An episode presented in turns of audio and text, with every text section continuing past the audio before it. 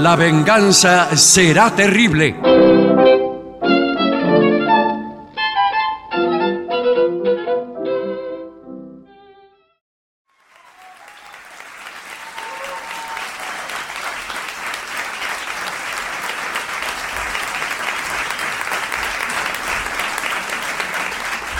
Buenas noches, muchas gracias. Aquí estamos en el Caras y Caretas con mucha gente amiga. Vamos a saludar inmediatamente a Patricio Barto. Hola amigos, buenas noches. Es por acá. Se encuentra presente el artista antes llamado Gillespie. ¿Qué tal? Buenas noches.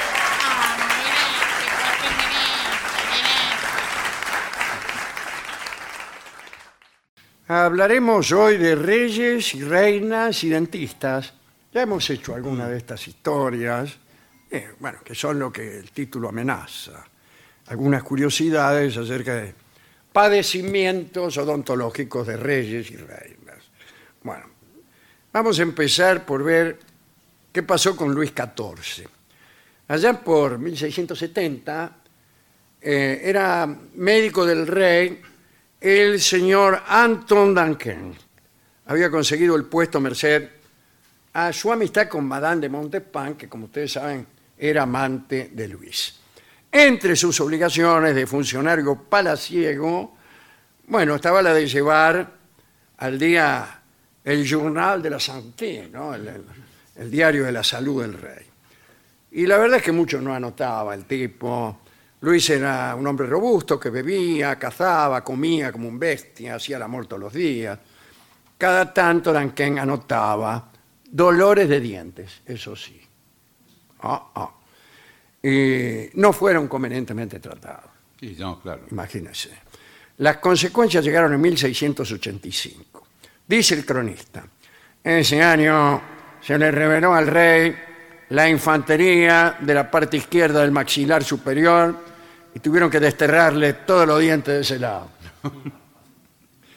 Aquella intervención no fue muy exitosa. La zona estaba infectada, así que quienes extrajeron los dientes le arrancaron también un enorme trozo de hueso Por favor, del maxilar señor. superior. Le, le digo que Sí. estoy a punto de desmayar. Sí, es un desastre lo que hicieron. Al principio ese corte logró terminar con la infección y le prodigó a Luis XIV una habilidad con la que divertía a sus cortesanos. Sí. Eh, el rey podía meterse agua en la boca y la lanzaba por la nariz sin ahogarse. Y perfeccionó esta nueva habilidad a tal punto que podía elegir incluso con qué fosa nasal lo hacía. Eh, en realidad, a cada momento hacía ese chiste. Y los ayudas decían que el rey se quejaba de sed y trataban de explicarle que no debía tentarse con aquella distracción porque se iba a deshidratar. Porque el agua tenía que seguir pasillo adelante. Claro. Bueno. Y Duncan, el médico, debió advertirle que para no morir de sed, las bebidas debían seguir un curso natural a través del gañote. Madame de Maintenon, por entonces favorita real, otra, no era la misma que la Montespan, ¿eh? se quejaba amargamente por ese juego. No, no le gustaba. Y más se quejó cuando el agujero se infectó, digo el agujero que tenía en el Sí, sí, maxilar, señor, se entiende. y comenzó a tener mal olor. Por favor. Bien. Luis XIV debió renunciar a hacer esa gracia y ordenó que le cerraran eh, esa cavidad nueva. ¿no? El rey soportó 14 cauterizaciones, se desmayó muchas veces, sufrió tanto que la gente lo creyó morir y rezaba por él. En medio de los achaques, Luis dictó sentencia de muerte a Duncan, al médico, al cirujano Dubois y a otro cirujano llamado Guy de Joliat. Finalmente el problema se solucionó y el rey no tuvo más dolor. Abril no dice si la sentencia de muerte se cumplieron. Bueno, Eh, Eventualmente sí. Algo curioso sucedió con Isabel I de Inglaterra, que, bueno, desde muy chica le gustaban los dulces y ya de grande an- andaba eh, llevando atada de la cintura una bolsa con confites. El abuelo de Isabel I, Jacobo IV, que reinó en Escocia, era dentista aficionado. En 1503 llamó a un barbero para que le sacara una muela que le dolía y Jacobo aprendió de ese tipo, ese barbero, la técnica de las extracciones y desde entonces se dedicó a practicarlas con sus cortesanos, incluso familiares, sirvientes, eh, a veces cuando no era necesario. ¿no? No, ¿cómo? Le... Y era aficionado a eso y tenía una colección de pinzas, palancas, para, cauterios para quemar los dientes doloridos. Jacobo anduvo toda su vida con dos mondadientes de oro colgados de una cadena que llevaba atada al cuello. Pero volvamos a Isabel, ¿no? La nieta. En 1578 el conde de Leicester escribió al Lord Borgley diciéndole que la reina tenía dolores de mejilla. Y en el mes de diciembre el estado de Isabel era tan crítico que se pensó en sacarle una muela. Isabel no quería saber nada con la extracción. Recuérdese que no- no existía ningún tipo de anestesia, los sacamuelas eran considerados tipos de lo peor, ¿no? Sinvergüenzas, eh, brutos en juicio y entendimiento, mercachifles, alcahuetes, bribones y matarratas. Ese es lo que escribe de, los dentistas William Clavis, que era cirujano de los Tudor. Con esa idea acerca de los sacamuelas, Isabel había ordenado que ninguno de esos tipos se acercara, so pena de muerte. Pero los dolores siguieron. El obispo anglicano de Londres debió intervenir y le explicó a la reina que sacarse una muela no era tan terrible. La reina adujo que la verdad que la que padecía era ella. Eh, y el obispo dijo, si, a mí me tocara, eh, seguiría pensando lo mismo. Demostrarlo, dijo Isabel, No. y el obispo debió someterse a una extracción, aunque no le dolía ninguna muela. Bueno, ¿Y ahí la convenció? eh, en realidad sí, Bueno. se sacó la muela. Para que no se escucharan los alaridos que daba la reina, sellaron puertas y ventanas de sus apartamentos. La dentadura de Isabel anduvo siempre mal, desde 1567 chupó canela para enmascarar la fetidez de su aliento. En 1570 recibió como regalo una cajita con seis escarbadientes de oro, además de trapos para los dientes. Todavía no había cepillos de dientes, la gente se frotaba con un trapo o con una toalla, que según los etimologistas se llamaba así, o sea, toballa, que se- porque servía para quitar la toba o sarro. Así que no está mal decir toballa. En 1594 Isabel murió. Eh, no, Isabel no murió en 1594. ¿Y quién murió entonces? Bueno, alguien murió. El dentista. Isabel murió en 1603. Bueno. Ah, pero lo que dice acá es que en 1594, es decir, poco antes de su muerte, ya no le quedaba ningún diente. Ah, claro, claro. Eh, bueno.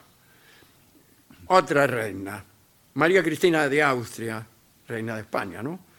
Eh, tuvo consecuencias importantes para la odontología. Atención el doctor Barragán. ¿eh? Estos fines del siglo XIX. Eh, bueno, se había muerto la reina Mercedes de Orleans, durísimo golpe para Alfonso II, el rey, ¿no? Eh, y se recluyó el rey, estaba muy abatido por aquella tragedia. Los cortesanos lo rodearon a Alfonso y le dijeron que un rey sin descendencia no podía permitirse el lujo de entregarse a la melancolía. Bueno, el jefe de gobierno, Cánovas del Castillo era, ¿no? Eh, le dijo que debía volver a casarse. Y Alfonso le contestó, bueno, está bien, pero hágame el favor de buscarme la novia. Bueno, dijo el tipo. Y el pobre Alfonso XII eh, no podía tener peor fortuna en esos asuntos. Primero se había muerto, como hemos dicho, su querida Mercedes, y cuando miró a Cristina, que era la hermana de la difunta, cosa que se usaba mucho antes, si te quedabas viudo te casabas con la hermana. Eh, la muchacha se murió también. Y entonces el tipo empezó a creer que era, era la causa de estas muertes, no quería saber nada. Finalmente Cánovas, el jefe de gobierno, repasó una lista de princesas disponibles, se señaló a María Cristina, la nieta del emperador Leopoldo II de Austria y hubo casorio. Aquí voy a contar una historia. Durante este casorio pasó lo siguiente. Entre los invitados estaba don Rodrigo, marqués de Villalóvar. Durante la fiesta, el marqués eligió para bailar a la embajadora de Inglaterra. Y empezaron a seguir el ritmo de una polca. Esto es una armónica, no un acordeón, señor. no. Un momentito. eh, Franco Luciani parece. Hacer las cosas bien. Ahí va.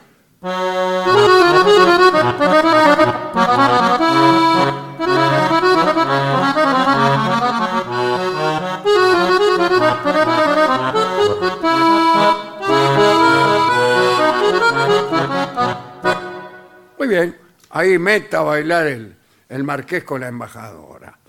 Y en un momento hizo un giro, qué sé yo, levantó la pierna izquierda, le dio un poquito el talle y se fue al suelo con una enorme violencia. Y aquello no hubiera tenido demasiada gracia si con la caída no hubieran saltado por los aires la peluca del marqués, Por favor. la dentadura, un brazo y una pierna. Pero escuche. Nada era suyo, señor, todo alquilado. Sí, El todo torso el quedó mundo nada más. se separó horrorizado de aquel montón Sí. de partes Por del favor, marqués. pero es- Y cuando alguien se acercó a socorrerlo, el marqués dijo, que nadie me toque hasta que venga mi criado, que es el que conoce los mecanismos. ¿Dónde va cada cosa? Por ahí le ponían el brazo en otro lado. Bueno, la reina, que estaba medio lejos, preguntó qué pasaba. Y una ayuda, que recibió luego un reto, le dijo, señora, el señor marqués de Villalóvar se ha desarmado sobre el parqué.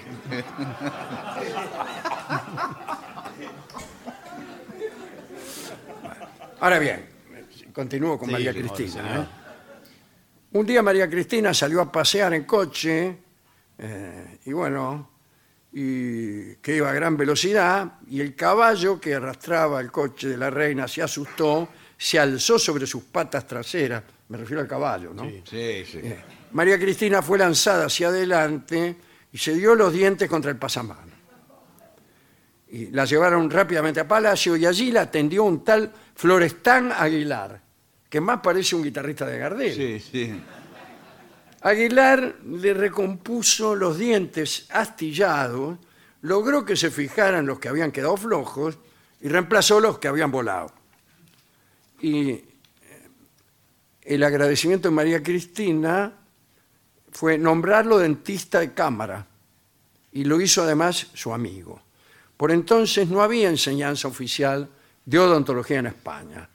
Eh, Para ser cirujano, dentista, no hacía falta ni siquiera el bachillerato. La Facultad de Medicina no quería saber nada con incorporar a los dentistas a su institución. Cuando, cuando Florestán Aguilar fue nombrado dentista de cámara, se presentó junto a los catalanes Carol, Alonso y Plet y los madrileños Subirana y Lozada ante la reina, pidieron por una reivindicación de su trabajo y una enseñanza superior. María Cristina, siempre agradecida, prometió ayudarlos y el 21 de marzo de 1901 se firmó una orden que instauraba el título de odontólogo con bachillerato previo y dos años de medicina. Gracias al golpe que había recibido la reina, se creó aquella nueva carrera en España. Qué bien, Dedicamos esto a los dentistas españoles. Muy bien. Y a los argentinos, que son los mejores del mundo. No, ¿por qué Y no? especialmente al doctor Barragán, Bueno, Sí. que nos estará escuchando seguramente. ¿Cómo está el doctor Barragán? ¿Bien? Bien. Bien. El doctor Barragán, eh, como sabemos, atiende completamente desnudo Sí. debajo de su bata. Pero eso es normal en muchos profesionales que se dedican a la medicina. Por asepsia. A, a mí Claro. me dijo el doctor Karagensian que era por asepsia, Exacto. Sí, bueno. eh, una, una amiga de él. No. La hermana de. Sí, asepsia Carmona. Sí. Bueno, muy bien. ¿Con qué canción podemos ilustrar estos divertidos episodios? Ya es divertido cuando le duele a otro, ¿no? Ah, Algo que implique la boca. claro. Los A mí me dientes. parece que esta canción que se llama La sombra de tu sonrisa Sí. sería la más adecuada. ¿Por quién quiere escucharla? Por Sinatra. Por Sinatra. Bueno. Canta Frank Sinatra La sombra de tu sonrisa.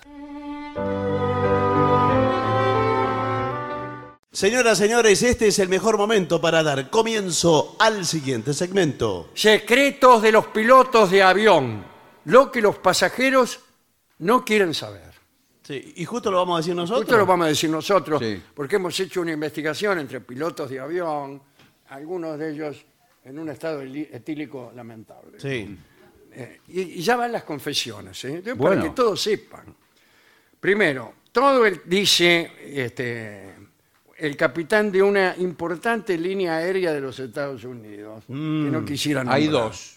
No voy a Bueno. decir cuáles son. Una es Delta Sí. y la otra es United. Bueno. Sí, y American Airlines es la principal. Y el Hay piloto tres. nos dice, atención, todo el tiempo me presionan para que cargue menos combustible del que yo quisiera para estar tranquilo. Sí, es verdad. Las aerolíneas siempre buscan la ganancia Pero ¿cómo van a marretear con el combustible? y quieren que uno ahorre combustible. Pero a veces, si se vuela con la cantidad justa, ¿vio cómo es? Sí, bueno, pero... Claro. Eh, y aparece una tormenta, una demora, chau. Chau, ¿Cómo, ¿qué? chao? Está, está pasando el, El avión. el avión.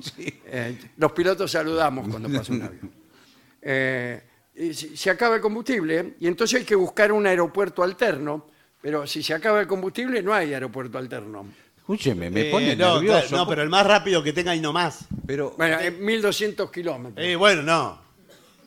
Eh, en general hay uno cerca siempre, salvo que usted esté cruzando un océano. Ahora, ¿qué le claro. cuesta, eh, digo yo, a la empresa aérea, a la compañía Sí. aérea, ponerle todo el combustible? Después le sobra para el próximo viaje. No, No, ah, porque- tiene razón. Claro, No, le queda a mitad de Pero no, no, no No. es nuestra política. Bueno. ¿Usted sabe por qué razón ahora no repartimos tantos sándwiches como antes? ¿Por qué? Por lo mismo. Sí, por lo mismo.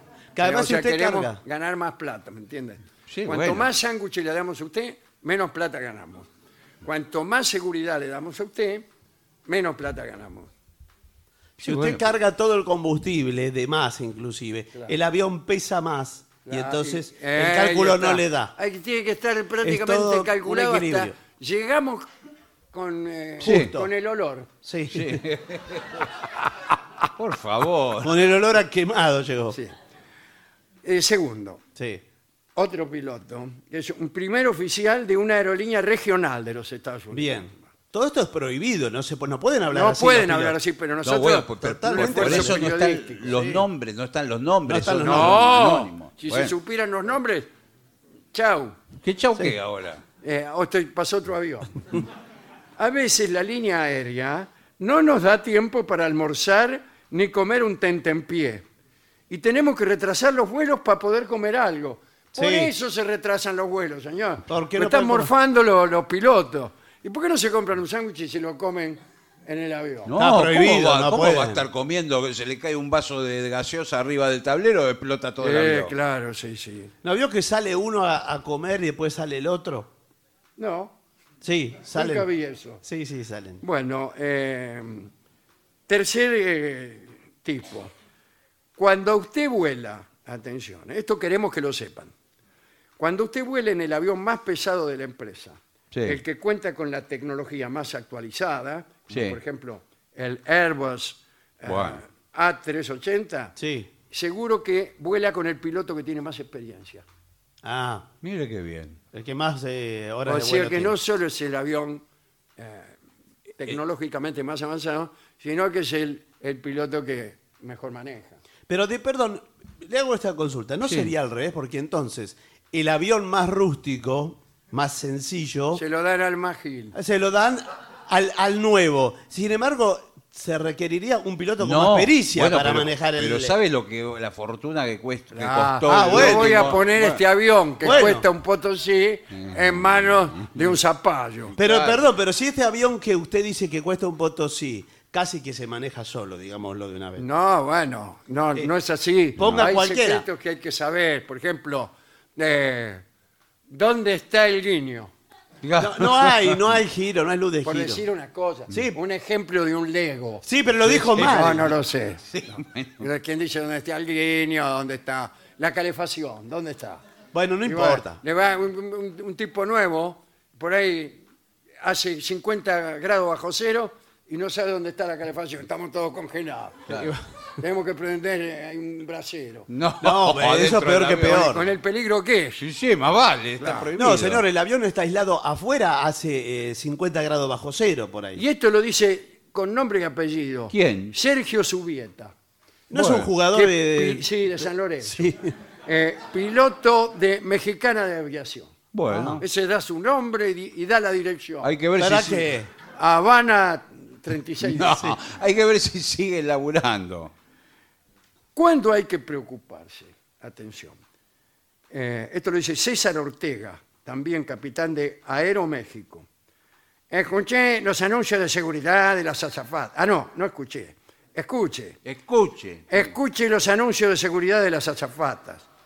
Son tan cotidianos y es tan seguro volar que nadie les hace caso. Ah, que escuche cuando te dicen cómo ponerte el chaleco, Sí. Sí, claro. por dónde salir cuando se, se cae el avión.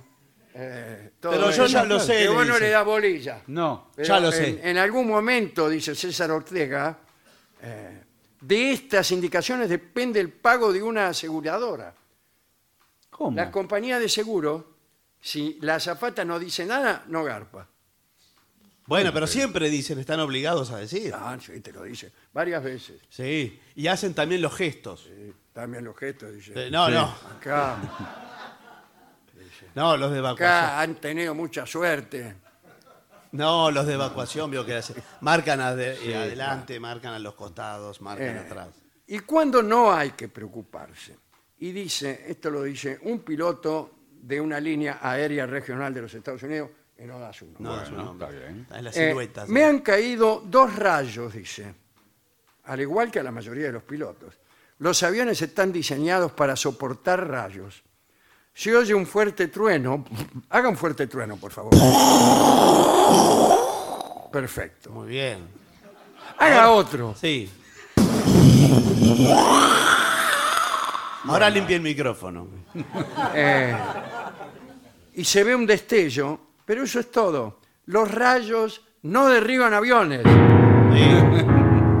Tampoco se, eh, la, la cancheré. ¿Vio? Porque. Claro, no, anda- ande buscando los rayos. Claro, no vaya buscando los Va rayos. manejando el avión y va de rayo en rayo. Bueno, ¿por qué las ventanillas deben estar descubiertas al despegar y aterrizar? Sí, es verdad. Nadie te lo explica, porque podría darle un poco de miedo a los, Sí. a los oyentes. Ah, no, a los pasajeros. A los pasajeros. ¿Y por En caso de accidente con las ventanillas descubiertas, los pasajeros pueden ver en qué posición están respecto al terreno Claro. y tendrán cuidado al quitarse el cinturón de seguridad si, por ejemplo, están de cabeza. Claro, es verdad. Claro. Sabe- Saben eh, cómo están y lo mismo ven si se están prendiendo fuego los motores y ese tipo de Bueno, cosas. qué lindo, ¿eh? la verdad. Lindo paisaje por la ventanilla. El lugar más tranquilo para viajar es sobre el ala del avión. ¿Afuera? No, afuera no, del lado, del lado de adentro. Ah, del lado de adentro. Sí. Dice, un aeroplano es como un sub y baja. Si están en el medio, mucho no se mueve. Dice Patrick Smith, que no se sabe qué es. Creo que es bufetero. Claro. De este sí dieron el nombre. Total, nadie dice qué es. Eh, lo que nos molesta, y los filtros de seguridad, la, re- la revisión en los aeropuertos, resulta ofensiva también para nosotros los pilotos. Te quitan los zapatos y resulta que tienes un hoyo en un calcetín. Bueno, Qué tampoco- vergüenza, dice Antonio Vargas. Sí, bueno, torero. Sí. tampoco vaya con las medias así, tiene un viaje. Bueno, y dice César Ortega, que ya habló antes, ahora por seguridad no dejan que los niños puedan pasar a la cabina a tomarse una foto. Está prohibido. Y tampoco Sí. dejen que manejen en la falda de los pilotos. No, No, ¿cómo va por a manejar supuesto. el avión? el nene? Parece mentira. Ahora, cuando el avión está detenido, me parece que sí pueden ir los niños. ¿O tampoco? Nunca. El niño no tiene que ir ni siquiera en avión. Pero, ¿cómo que no, señor? Tiene que ¿A viajar. dónde tiene que ir un niño? Cinco años, tiene que tiene que ir a otro país. Dice, Si tiene frío, avise a las azafatas. La temperatura siempre es un problema, dice el capitán de una importante línea aérea de los Estados Unidos. A nadie le, le cae justa la temperatura. Después, eh, cuidado, protecciones para los oídos en el descenso. Lápiz y papel. A ver, Sí. ¿qué, qué- A los bebés, eh, darles el pecho, Sí. para que al succionar no los afecten el cambio de Sí, presión. pero escuche, yo soy... el- Los niños, mascar un chicle. Los adultos, abrir y cerrar la boca. A ver, a ver si repaso, porque yo siempre me confundo. Bueno, que no podemos... A los adultos, darles el pecho. No, No, no, señor. A los bebés. Bueno, Ah. la, la succión es beneficiosa siempre. Sí, dice, siempre. A todas las edades. Bueno. ¿Puede un piloto dormir en la cabina? No. La respuesta es sí. No. Eh, Eric Cotero dice que los pilotos pueden hacer siestas de 20 minutos en vuelos largos. ¿Qué le dije? Pero tienen que irse al, al lugar de... No pueden estar donde están manejando. Van a... No, no mientras manejan. Tienen No. una Tiene que ir un salita. ropero que tienen ellos. Sí. Claro. Se encierran dentro de un ropero. Es algo así. Una pregunta. Lo- Los, tipos que manejan el avión, Sí. ¿tienen un baño para ellos o usan el mismo baño que vamos nosotros? Me parece que tienen uno para ellos. Yo también. Señor, creo que- por sí, favor. no, no, no. Ahí con toda clase de, de elementos de confort y de lujo. Eh, no, todo tiene muy poco espacio, así que se tienen que arreglar con lo que hay. Bueno, eh, dice, la verdad, otra cosa que no le importa a nadie, en realidad nunca llevamos la gorra puesta. ¿Y a mí qué me importa? ¿Y qué tiene que ver? Claro.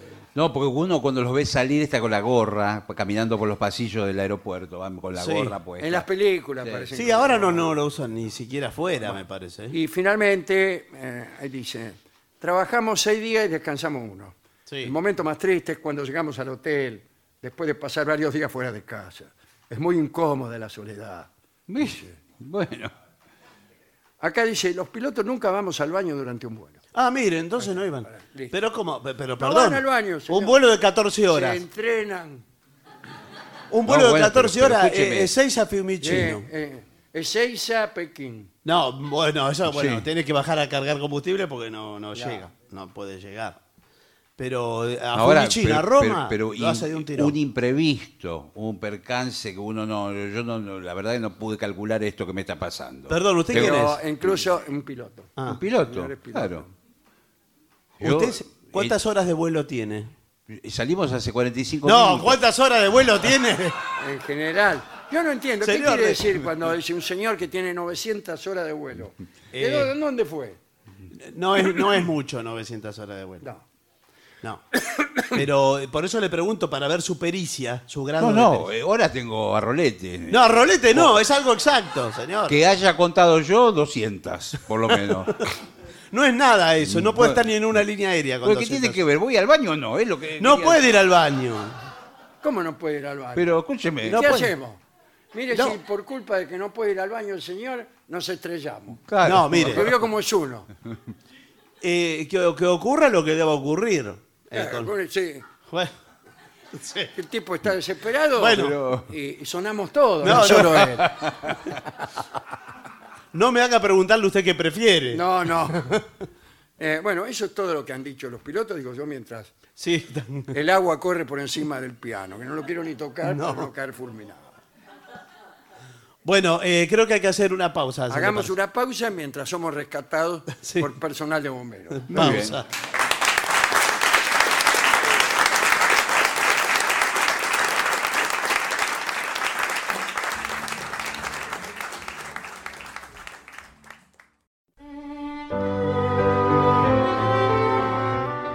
Señoras, señores, este es el mejor momento para dar comienzo al siguiente segmento. Trucos de experto para hacer crecer el pelo. Al fin. Bueno, al por fin. favor. Atención, ¿eh? Primer dato. Sí. El pelo no crece por la noche. ¿Y de qué me sirve saberlo? ¿Qué importa? ¿Cómo Si igual- sabe que es de noche el pelo? Claro, Claro. que es- tiene razón. ¿Cómo Y además, sabe? y además no puedo detener la noche o el día. de- Quiero hacerlo crecer. Bueno, eh, el estilista de las celebridades, Mark Townsend, Mm, muy ha bueno. escrito un libro Sí. Ah. que lleva por título El pelo. Bueno, qué bien, bueno, bueno. Pelado célebre. Afirma que el pelo solo crece entre 0.7 y 1.2 centímetros por mes, siempre y cuando esté sano y sin puntas abiertas. Ah, ¿Qué quiere decir las puntas abiertas? Las puntas abiertas No es, sé. es lo que antes se llamaba pelo florecido. florecido, sí. Claro, que el, que el pelo está tan seco, tan debilitado, que en vez de tener una punta, como Tiene sería varias. normal, tiene varias. Parece Hay que un- hacerse recortar las puntas cada tanto. sí, ¿eh? parece un plumero. El- La- las tijeras son tus aliadas. bueno, qué ¿eh? bien. Esto, ¿Qué cosa? ¿Qué? esto, ayudará a que el pelo se mantenga saludable y no se rompa.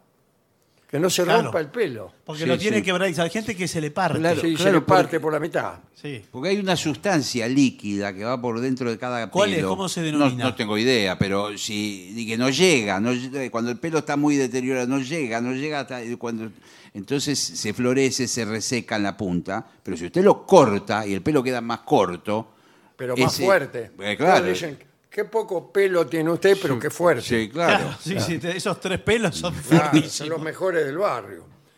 Utiliza siempre acondicionador de aire. No, No, de, de señor, ¿no? pelo. Ah. Después de lavarse. Si tu pelo está mojado, tienes que aplicar acondicionador. No, entonces el de aire. No, no, no. es el Dice de- Peter Townsend, Sí, bueno. el, el novio de la princesa Margarita. Pero escribió un libro para decirnos esto. Sí, bueno, pero arranca de lo más básico. Estamos Ah. en el capítulo 1. Eh, con la coloración y con el tiempo también. Sí, dice sí, Townsend. Me han puesto un un poco sentimental. El pelo comienza a hacerse más fino. Mm. El acondicionador ayuda a reemplazar los lípidos y proteínas del interior del pelo. Ah, mire. yo- Adentro del pelo, aunque usted no lo crea, Sí. tenemos lípidos y proteínas. ¿Vio? Era lo que yo decía, sí. Van por adentro del pelo. El Como pelo es un como, jugo. Claro, el pelo es como un caño. Bueno. Claro, Sí. como, Como- como, eh, hay un cuento de Amado Nervo, Sí. en donde eh, alguien tiene un pelo tal que si se lo cortan sangra. Mm. Bueno, esta asquerosidad es esta misma que nos Claro. dice Pero hay algo, perdón, que hay algo. eh, se puede hacer todo tipo de preguntas. Sí, Sí, sí, que- todo. Es Bueno. el momento, ahora. Eh, de Y algún- justamente acá eh, recibimos a todas las personas que tienen problemas con el pelo Sí. y les damos una solución. Por eso Ah, se bueno, llama bueno. Hair Solution el lugar. Eh, Una, claro. eh, claro, nuestro lema es soluciones al pelo. Eh, bueno, está bien. Son todas las que he recibido hasta ahora. Pero eh, no, lo, lo que le quería decir, porque según su descripción, el pelo es un cilindro, por lo que está diciendo. Claro, es como una especie de. bom, bom, bom, bom. Vaya, Como un, como un caño. como un caño. Ahora bien, si el pelo es un cilindro que alberga un, eh, un líquido, Sí. ¿cómo es que no estamos chorreando todo el tiempo? No. Eh, porque. Por- ti- ¿Qué tiene? ¿Una tapa en la punta del pelo? No, Que porque no se le caen el- las cosas. el termina en triángulo, no tiene el, cada Y, pero cuando pelo. usted le mete tijera tendríamos que sangrar. Claro, Ah, tendría bueno. que salir eh, todo ese líquido. Para mí son todo mentiras de Townsend. Bueno. Bueno, no utilice shampoo cada vez que te duches. ¿Por qué? No sé. eh, al contrario que el acondicionador, el champú, de acuerdo con nuestro experto, el señor Townsend, Claro, es muy abrasivo, eh, seguramente. eh, tendríamos que, es lo que tendríamos que omitir. Te decimos el porqué. ¿eh? Porque sí, sí, a ver. Es importante. El propósito del shampoo es quitar la suciedad y, y nada más.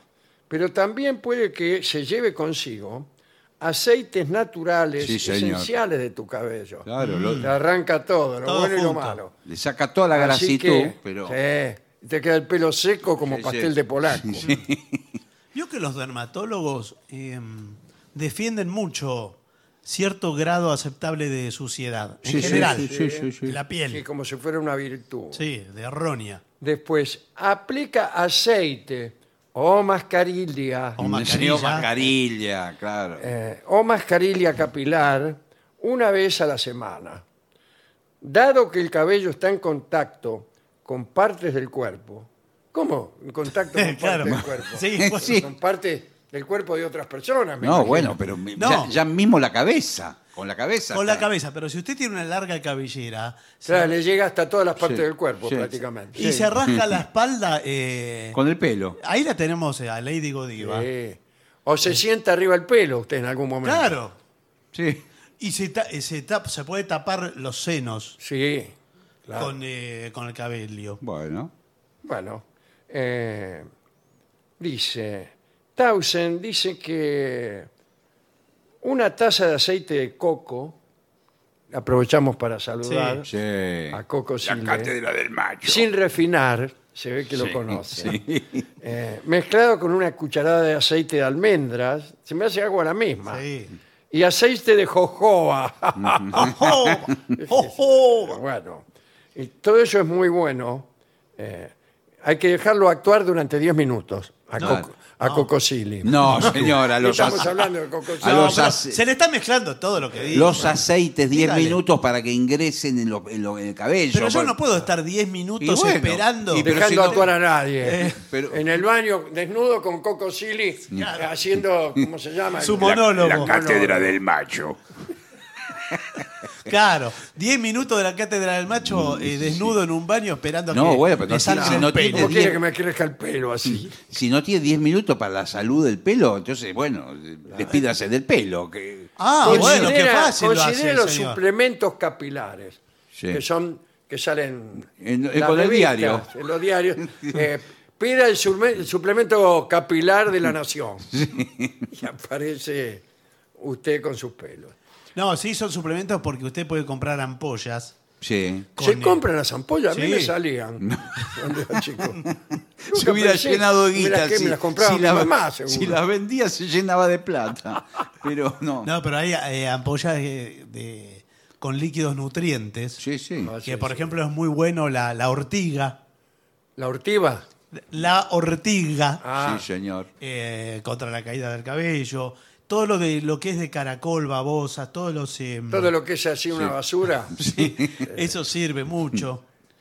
Eh, puede que en tu dieta no estés incluyendo todos los nutrientes necesarios. Claro. Por lo que es recomendable que consultes con un especialista que te recomiende los productos y cantidades correctas. Sí, sí, sí. sí, No sí. sé especialista en qué. No sé, de- Un ser dermatólogo. Un peluquero. O un nutricionista que le dé una dieta para crecimiento de pelo. Pero no existe comer. ¿qué- A ver, ¿qué come para que le Y crezca el para pelo? mí, por lo que estoy escuchando, mucha almendra, fruta seca, Claro. aceite. Eso enseguida, te comes Sí. medio kilo de fruta seca Sí. y enseguida te salen unos pelos. Pero entonces ahora en, en Navidad la gente le va a crecer Y el pelo. la gente... Sí. Los de Babieca. a la con- peluquería. El pan dulce de Babieca. Babieca le crece. eh, Es el pan dulce peludo de Parece el, Buenos Aires. el pibe Valderrama cuando termina de comer el pan dulce. Dice, cuando desenredes el cabello húmedo, asegúrate de empezar por la parte inferior Ah, sí. e ir subiendo poco a poco. Ah, yo hago al revés. Todos hacemos al revés, pero está, está mal. Está mal. Para mí está bien. No, no, está mal. Buah. Hay que empezar por las, eh, por las puntas. Eh, otro con- consejo que no sea que viene.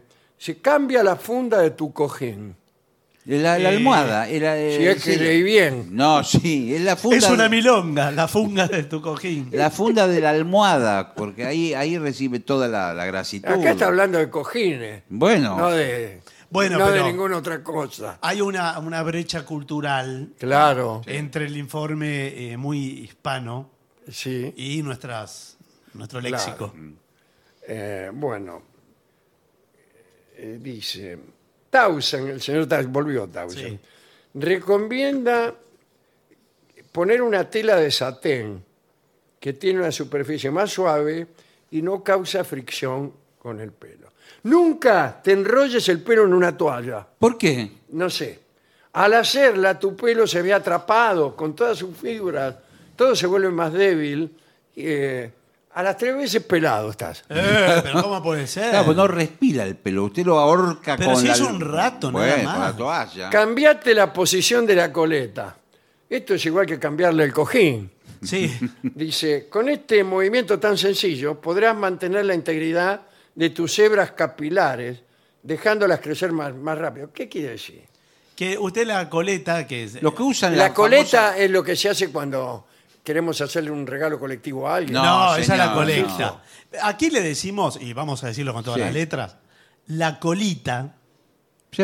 Ah, Eh, si usted se hace la colita, O la Sí. cola de caballo. eh, bueno, cada uno Bueno. sabrá. Pero digo, si usted se hace la colita Sí. eh, más arriba o más abajo, Va cambiando la va zona. cambiando. Ahora, si, si se hace la colita, siempre igual, siempre igual, siempre igual. Se aburren los muchachos. No, no es que se aburran, es que directamente se le cae el pelo. Claro. Claro. Es así. Una buena costumbre, dice Townsend, es un buen chorro de agua fría para terminar la ducha. Sí. Ah, me dijeron Pero eso, sí. muchos lo están implementando. Agua eso, helada, sí. ¿eh? Sí, Agua helada, dicen, que te- tienen te- que caerte al los cubitos en la Sí, cabeza. al borde del infarto. 30 casi. segundos de agua helada. Lo están usando 30 muchísimo. segundos de agua helada no, no llego yo. Bueno, Me desmayo antes. Claro. en Europa No, se, está sí, usando Sí, muchísimo. en Finlandia Sí, especialmente. sí. Sobre todo ahora que no tienen gas. Está saliendo. No me- En Alemania se usa Sí, mucho. hacen Ahora, eh, en- baños baños saunas con agua helada, nada más. no, porque tengo entendido, y esto sí, Sí. está recomendado, me parece, eh, hasta por cardiólogos, Sí, sí. Que hay que bañarse con el agua muy caliente y después se da agua helada, de golpe. Sí, señor. Un shock. ¿Y sabes lo que están te da haciendo? un shock que te cambia incluso la ideología. ¿Sabes Sí. lo que hacen en Inglaterra? En muchos lugares. No quisiera saber. Bueno, personas, por ejemplo, muy ancianas, entre Sí. 90 avanzados años. Las dejan abandonadas no, en la calle. la- la- Tienen pelo todavía porque no vamos a gastar pólvora en chimán. no, no, por un tema de salud in- integral. 90 años, 95, 100 años, la- las tiran en un, en un lago. Sí, claro. Las tiran Y al la lago. pasan a buscar habían en el- dicho eso. La pasan a buscar al mes siguiente. Un lago helado. A ver qué queda. No, Y ahí un lago- se van. No. Y a los 30 segundos las sacan. Por un tema circulatorio. Sí, sí, para ahorrar en la morgue. Ya lo congelan ahí. Pero no, señor, eh, no es Bueno. así. Eh, Eh, me no- parece que eh, sí, y esto, lo, eso, esto sí lo puedo decir como cardiólogo. Sí, Eh, a nosotros, Cuidado con el cardiólogo es ladino. ¿eh? sí. Eh, no, no es ladino. Eh, que, eh, hay cosas vasodilatadoras y vasoconstrictoras. Exactamente. Ese es el, Vasodilatador, vasoconstrictor. ese es el juego que hay que hacer. Ese es el juego. Entonces el agua caliente te- Dilata. te Dilata. dilata. Vasodilatador. Y el agua fría hace de vasoconstrictor. Sí, Exactamente, contrario. por eso. Entonces, si, si usted está, eh, vamos a decirlo en perfecto criollo, está agrandando y achicando el caño todo el tiempo, Claro. Sí. bueno, Es una, Eso es saludable, Eso es señor. una gimnasia. Felicitaciones. Bueno, una Claro. gimnasia. Claro. y sí, eh, a eso es lo que hay que... Eh, Y con el yo pelo lo lo compré mismo. en un fascículo cerrado. Sí. Bueno, con el pelo igual. Porque de hecho venimos hablando del carácter cilíndrico del pelo. ¿Usted se vio alguna vez un pelo suyo? He visto muchas veces. No, no, espere. Y mis novias también han encontrado, No, le digo, en un... no pelos míos, pero sí pelos de otros. Eh, yo he, he- he dicho que eran míos. Bueno, no, pero esto es otra situación. Le digo, un pelo propio en Un microscopio, microscopio, sí, sí. Ah, una sí, cámara sí, sí. microscópica. Yo podría conseguir un microscopio, porque soy amigo de personas que trabajan, son investigadores. Le voy Bueno. a pedir el microscopio, le digo, no es por nada, es para mirarme un pelo. No, bueno, hay, hay Puede lugares... ser cualquier pelo.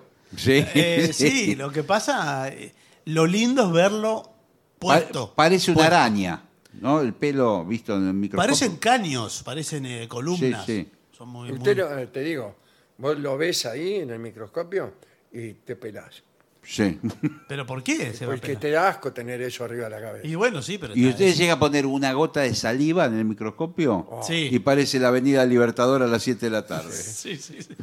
Y no sigamos con ejemplo, porque vamos a llegar a la General Paz. así. Bueno, Vamos a llegar a, al Yo camino por de eso no me cintura. compro microscopio.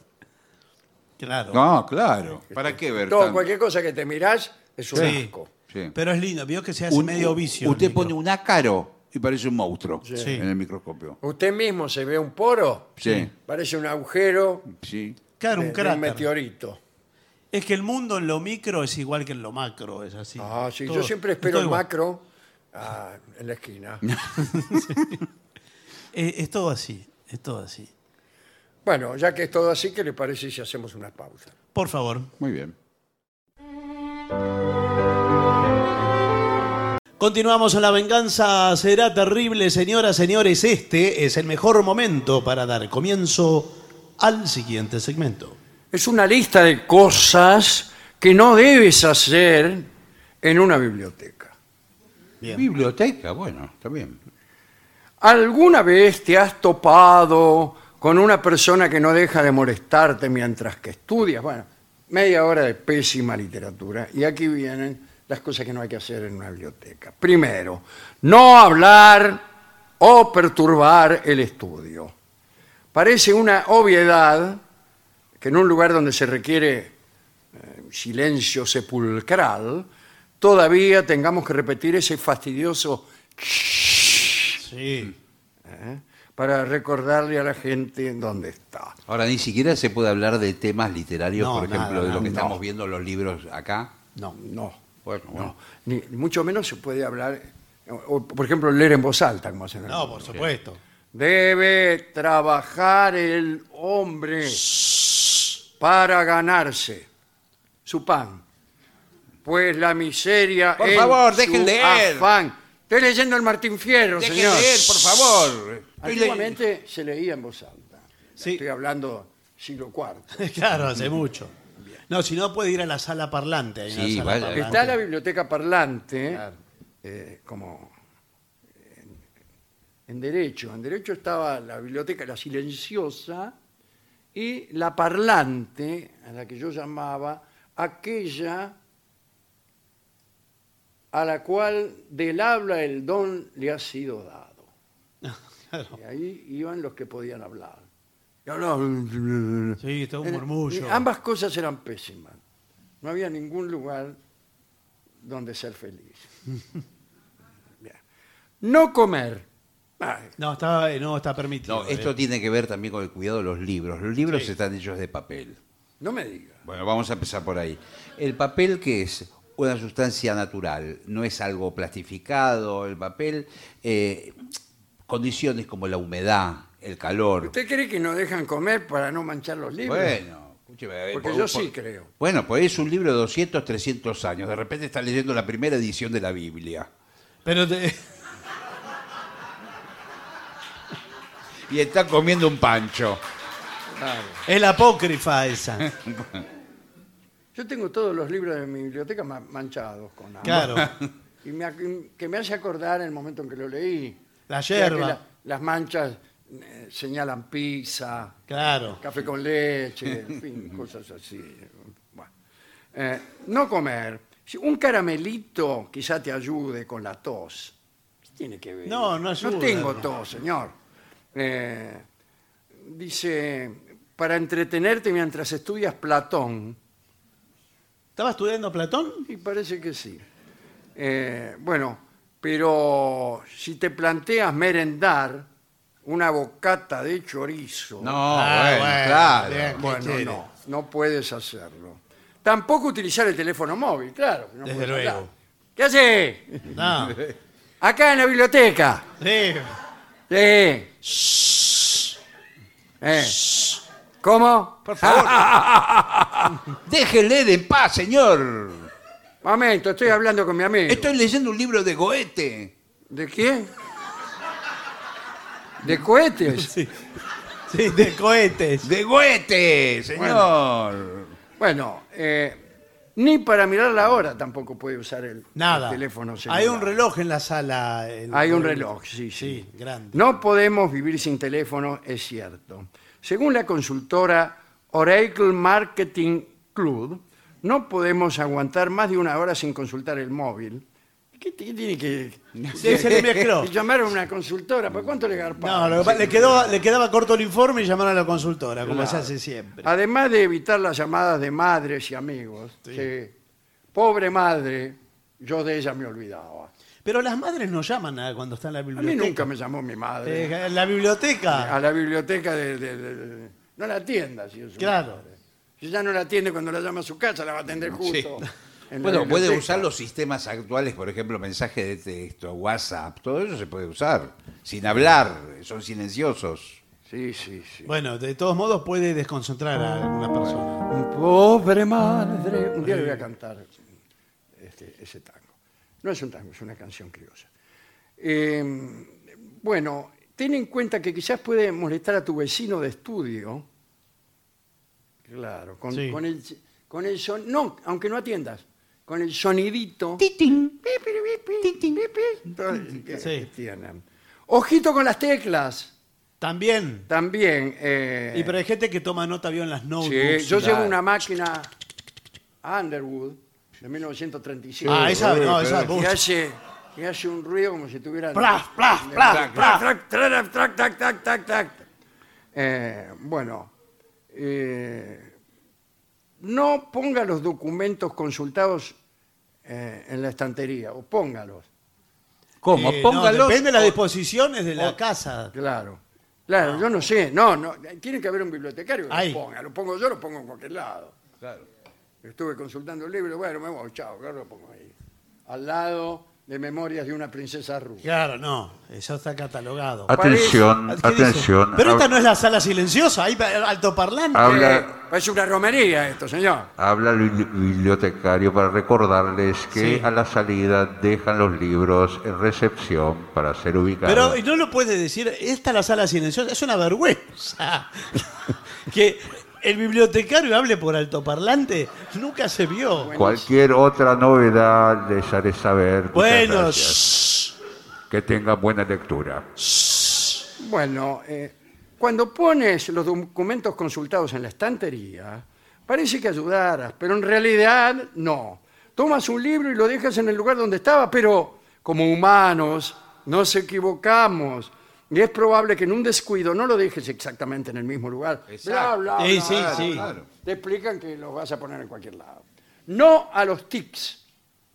Tienes delante un chico que golpea la tapa del gol- bolígrafo. Claro, sí. Bueno, bueno, bueno. Estoy- estudiando. No, bueno, sí, pero estás haciendo ruido, estoy, flaco. estoy le- estoy leyendo a Catulo.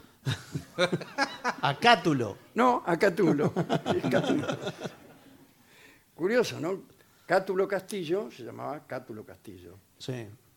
Pero el poeta romano es Catulo, ¿no? Bien. Eh, Sí, sí, Sí, está bueno, bien. bueno. uno puede sacar innumerables conclusiones. Eh, ¿Hay una chica que mueve las piernas en forma repetitiva?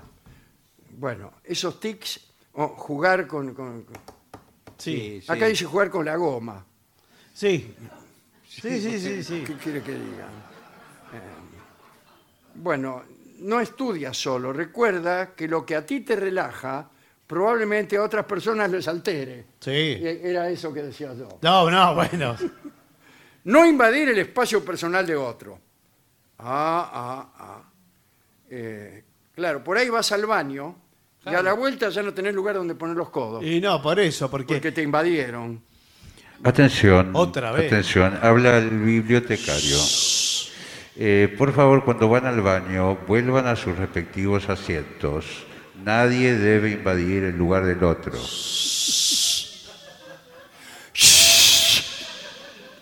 ¿Cómo hablan? A veces los chistidos son más molestos Sí. que el ruido que los provoca. Lo más ruidoso es pedir silencio siempre. Silencio, por favor. Sí.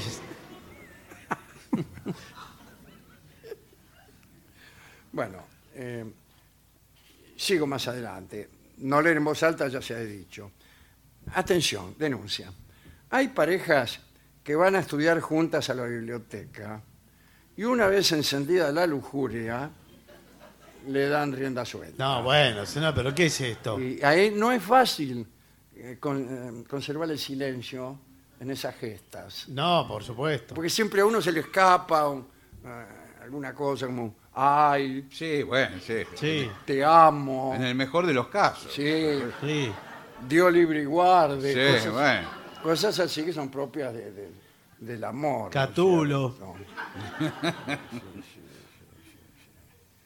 sí. Yo algún día les voy a contar un episodio que armé, no, no, en otro orden de cosas, en la Biblioteca Silenciosa de Derecho, pero no hoy. Bueno, pero escúcheme. Lo único que quiero que sepan es que es la cosa más gloriosa que hice en mi vida.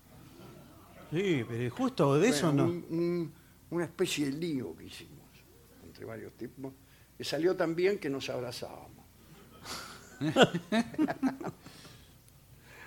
Eh, bien.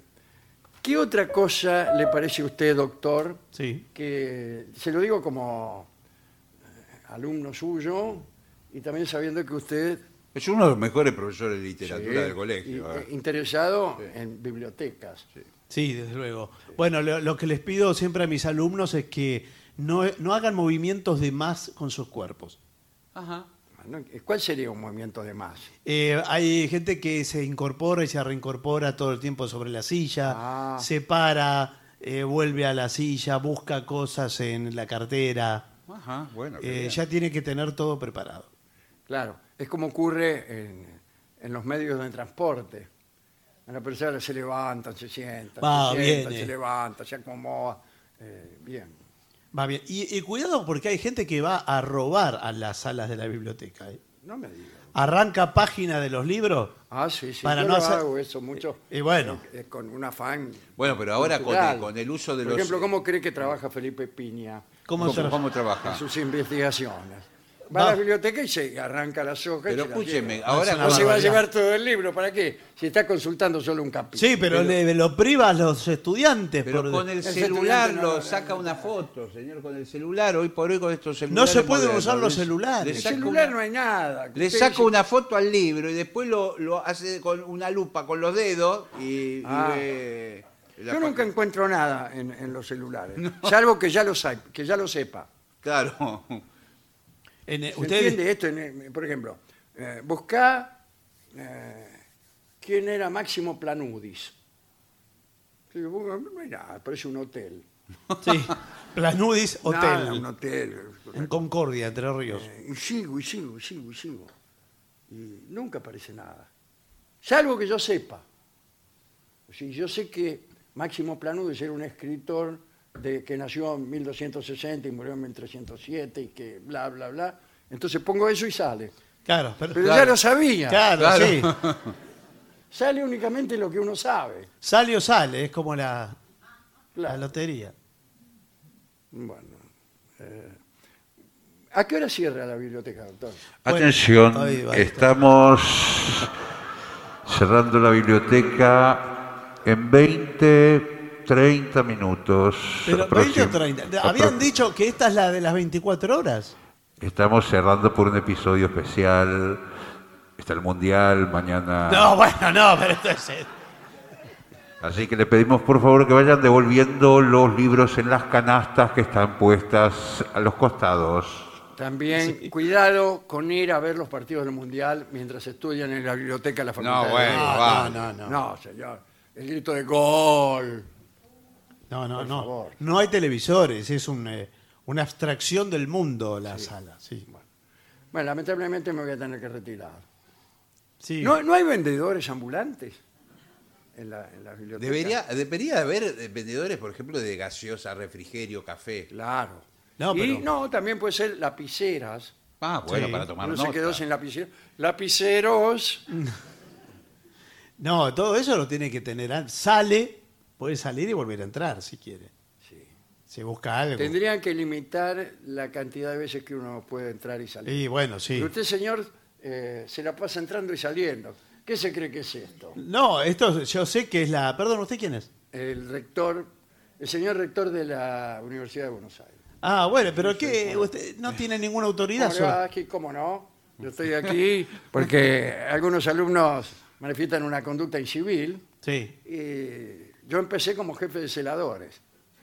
Ah, Así que muchas veces para despuntar el vicio, eh, voy a los distintos colegios y amonesto en persona a los alumnos. pero su carrera se Como rector de la Universidad de Buenos Aires que soy. Claro.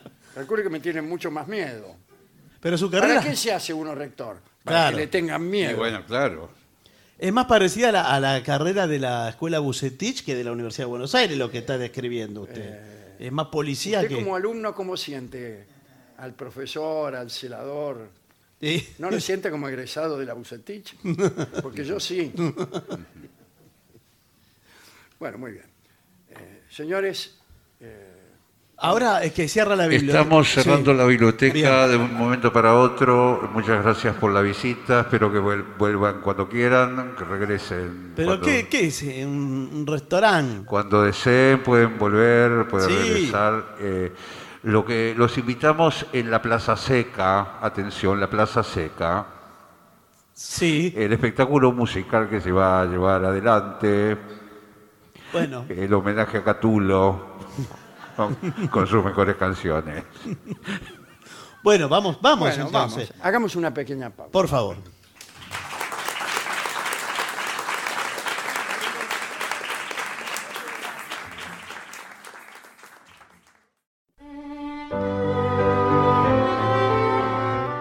Si quiere lo convoca el maestro que está ahí en la puerta. Presto. Y ya llega al auditorio Caras y Caretas de la ciudad de Buenos Aires nuestro querido y nunca bien ponderado maestro, el sordo Arnaldo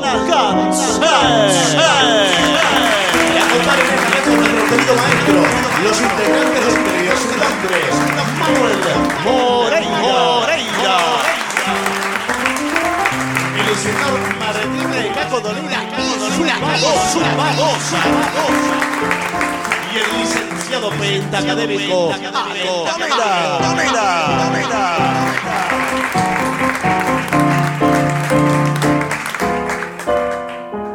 Muy buenas noches, maestro. ¿Qué buenas tal? noches ¿Qué a la tal? gente del trío sin Hola. nombre también. Hola. Hola, ¿qué tal? ¿Cómo le va? Eh, Milagros pide, yo no quiero volverme tan loco. Ah, el tema de Charlie. Bueno, Eh, ¿Sí? Bueno, está bien. sí, Bueno, Vamos entonces. bien. Esto va con percusión, va sin percusión. Poca, puede crear. Apenas. Tengo maracas, No, no, no, no, no, no, no, no. maracas no. pandereta. sí, Sí, sí. sí. Pero no al principio. es No. Usted va a saber.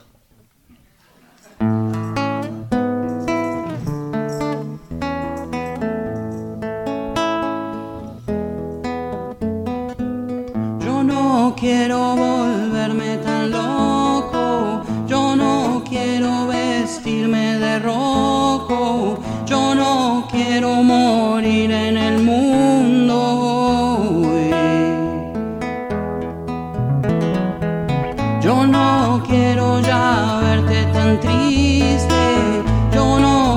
quiero saber lo que hiciste, yo no quiero esta pena en mi corazón. Escucho un tango y un rock y presiento que soy yo y quisiera ver al mundo de fiesta. Veo tantas chicas gastadas y tantos tontos que al fin yo no sé si vivir tanto les cuesta.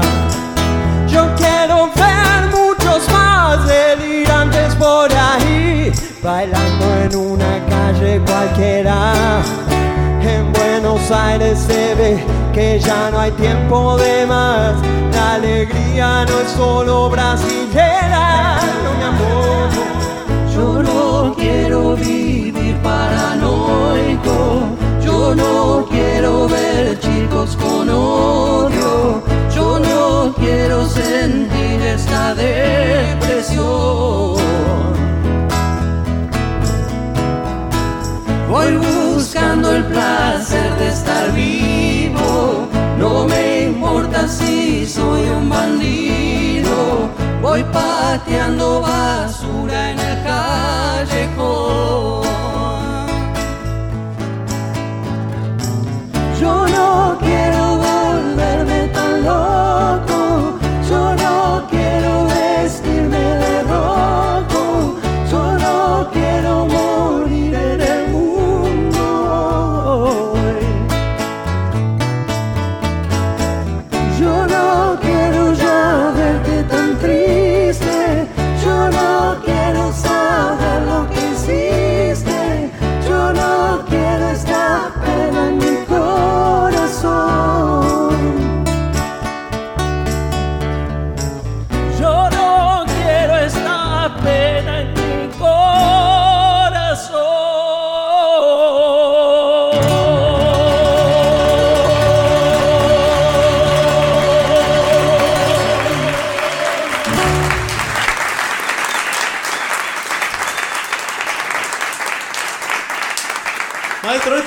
pedidos ustedes. Bueno, sé que. Eh, muchos pedidos y pocos recursos.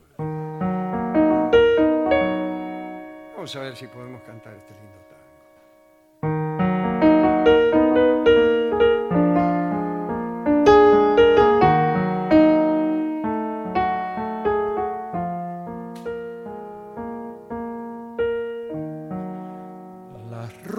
las embarradas del último organito vendrán desde la tarde buscando el arrabal con un caballo flaco y un rengo y un bonito y un coro de muchachas vestidas de percal con voces apagadas elegir a la esquina donde se mezclen luces de luna y almacén para que bailen valses detrás de la hornacina la pálida marquesa y el pálido marqués el último organito que va de puerta en puerta hasta encontrar la casa de la vecina muerta,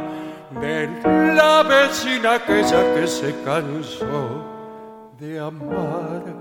Y así morirá tanto para que llore el ciego, el ciego inconsolable del verso de Carriego que fuma, fuma y fuma sentado en el umbral.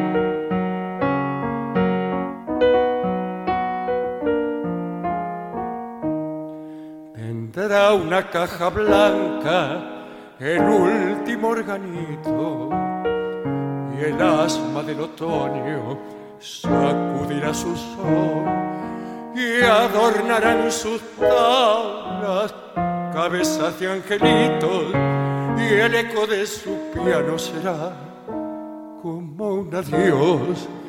Lamentarán su ausencia las novias encerradas, abriendo la persiana detrás de una ilusión. Y el último organito se perderá en la nada y el alma del suburbio quedará sin voz.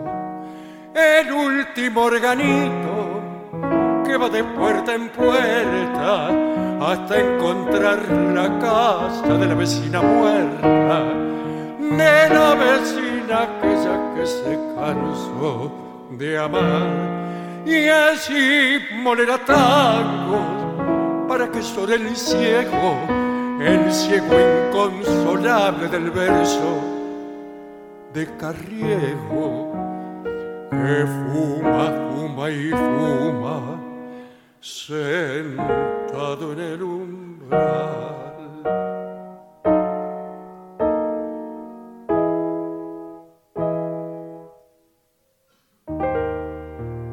Muy lindo, maestro.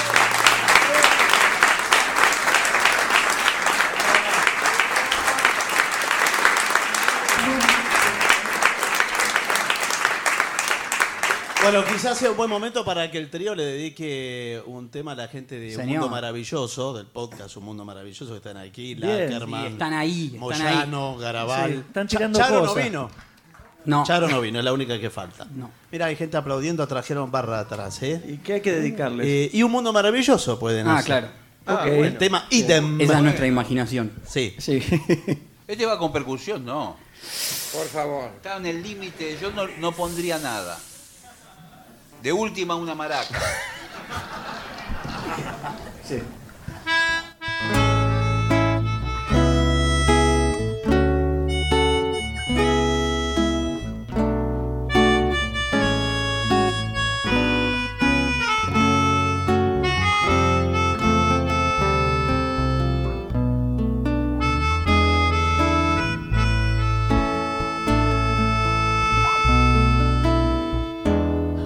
I see trees of green, red roses too. I see them bloom for me and you.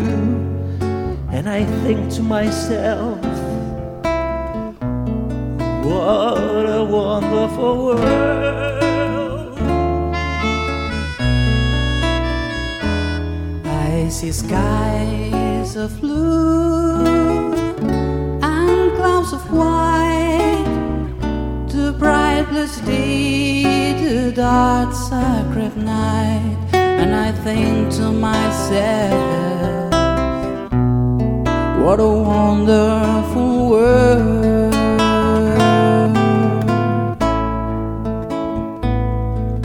The colors of the rainbow, so pretty also on the faces of people going by. I see friends shaking hands, saying, How do you do? They really saying, I love you. I hear babies cry and I watch them grow. They learn much more I never knew, and I think to myself,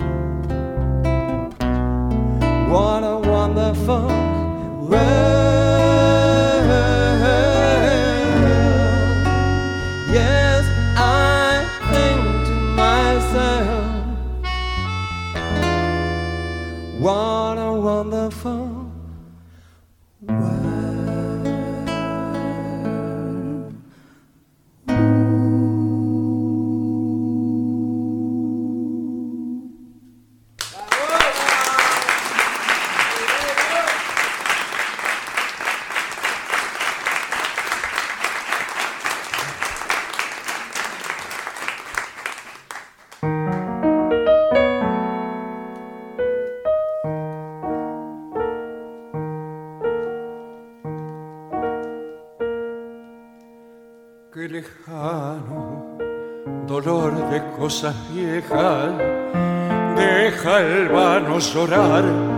Del acordeón. Un sonido de valse que se queja me despierta la palabra incierta del ayer mejor. Paisajito de suyos y de olvidos con su ruido de sapos y el zanjón y en la muda quietud de aquella puerta la mano blanca y muerta que fue el aldabón notar los dormidos detalles que sueñan en una tarjeta postal volcando su harina en la calle nos hace la luna su vieja señal. La casa del patio querido, la sencilla y el viejo rosal me devuelven el barrio perdido como una amarilla tarjeta postal. tus caminos abriéndose entre berros, con vecinos charlando en un portón y los grillos moviendo sus encerros. Son recuerdos que regresan lerdos con el acordeón, paisajito de suyo que yo con el lloro pequeño de este vas y en la esquina brumosa que no existe, tu voz pequeña y triste me vuelve a buscar. Notar los dormidos detalles que sueñan en una tarjeta postal, volcando su harina en la calle, nos hace la luna su vieja señal. La casa del patio querido, la gente sencilla y el viejo rosal me devuelven el barrio perdido como una amarilla tarjeta postal.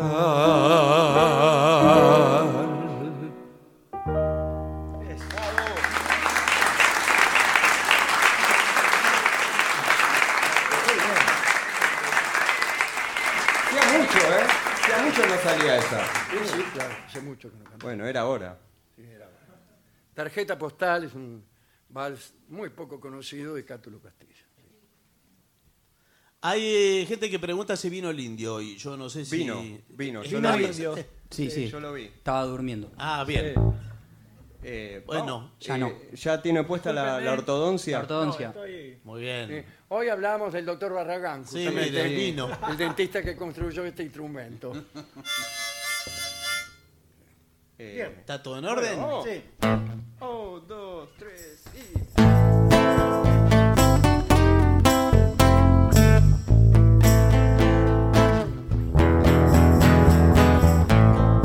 donde usas los dientes, mi amor, clavados en el cuello por hoy, mientras bailamos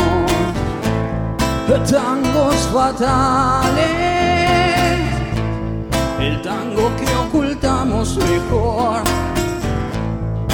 del que preferimos no hablar es el que nos tiene narcotizado.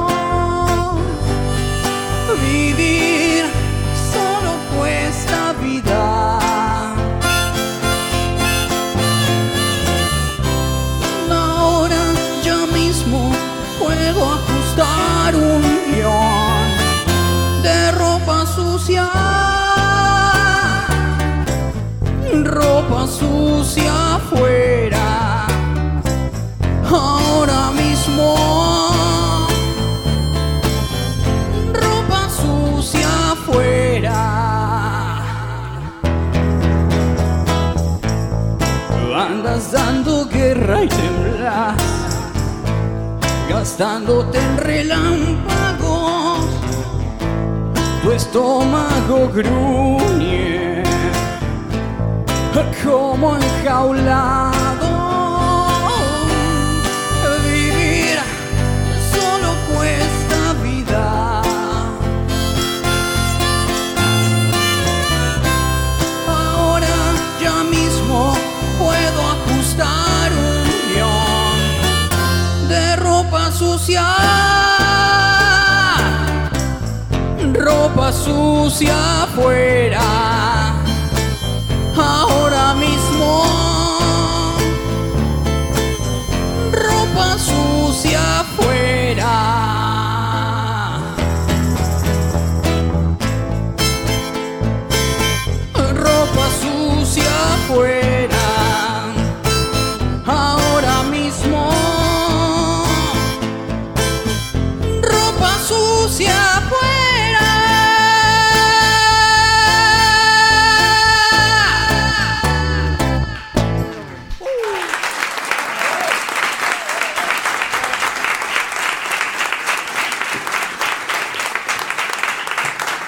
Se advierte en la sala del Caras y Caretas el resplandor dorado de la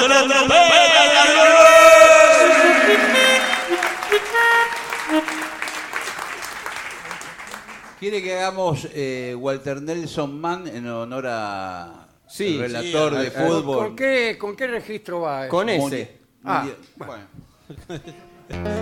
No sé si entendió.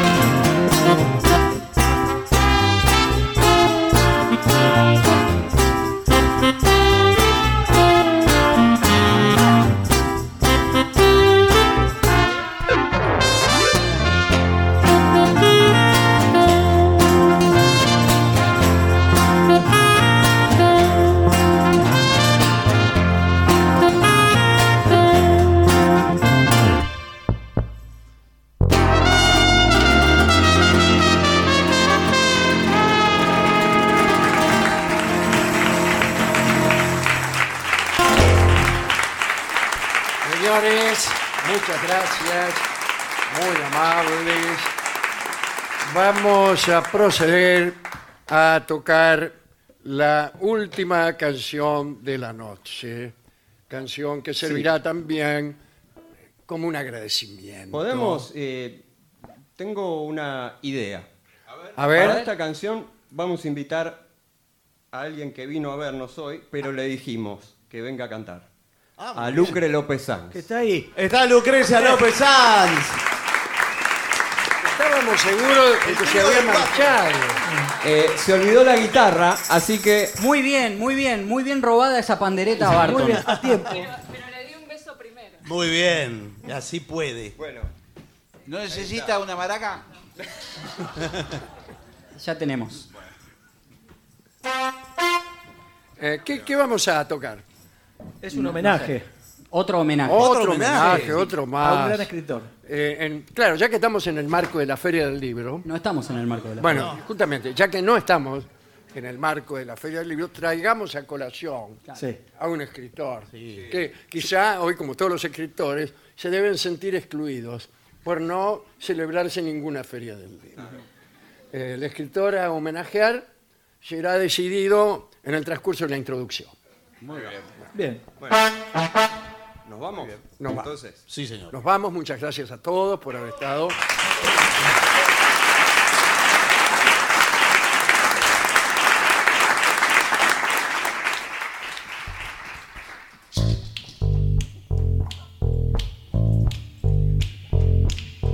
Mempo, mempo, mempo, mempo giardinelli.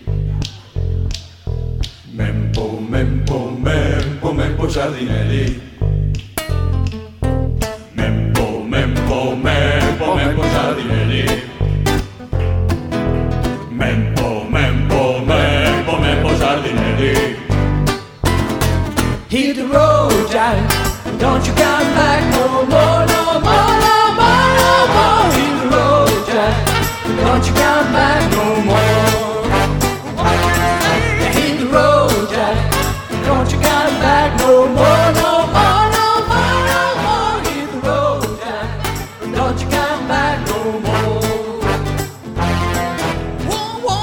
woman, don't treat me so mean. You're the meanest old woman that I ever seen. I guess if you say so, I gotta pack my things and go. That's right, hit the road, Jack. Don't you come back no